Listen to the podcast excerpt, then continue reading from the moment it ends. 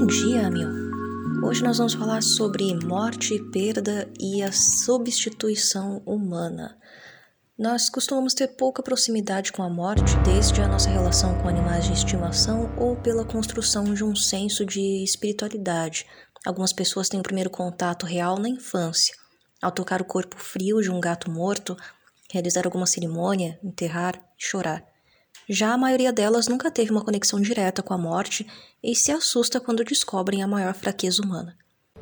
O Brasil registra 11.603.535 casos confirmados e 282.127 mortes por coronavírus. Há exatamente dois anos, uma tragédia deixou 272 vítimas em Brumadinho, vítimas fatais.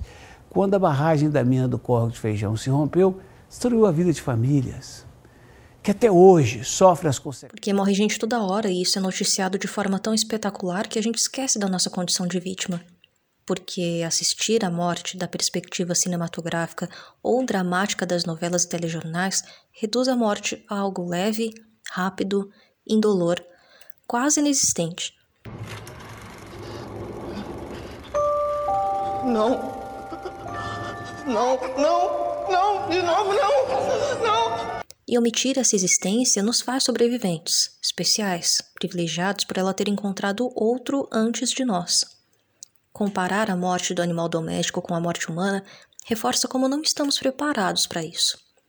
Com o animal não é preciso pensar ou cuidar de relações interpessoais, é mais fácil de substituir, superar. Negar a existência da morte nos torna invencíveis pela honra de Cronos e por causa de todo o avanço tecnológico, hoje em dia nós controlamos e agendamos o tempo. Atrasamos a cremação, o enterro, criogenizamos para renascer quando estivermos prontos não para superar a morte, mas para atravessá-la sem precisar falar dela. Dessa forma, a morte parece real quando não compartilham laços sanguíneos ou afetivos com os noticiados. Até então, ela não assusta. Mas quando ela vem na minha casa, eu começo a questionar sobre a minha vez. Estarei pronto, haverá rezas, orações, rituais que a façam perder o interesse?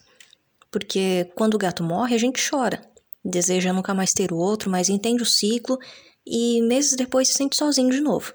Arruma outro e ele nos faz tão feliz quanto o primeiro. Agora, a gente, um pai, uma mãe morre, eu não posso moral, social ou biologicamente arrumar outro. Nós somos insubstituíveis, afinal?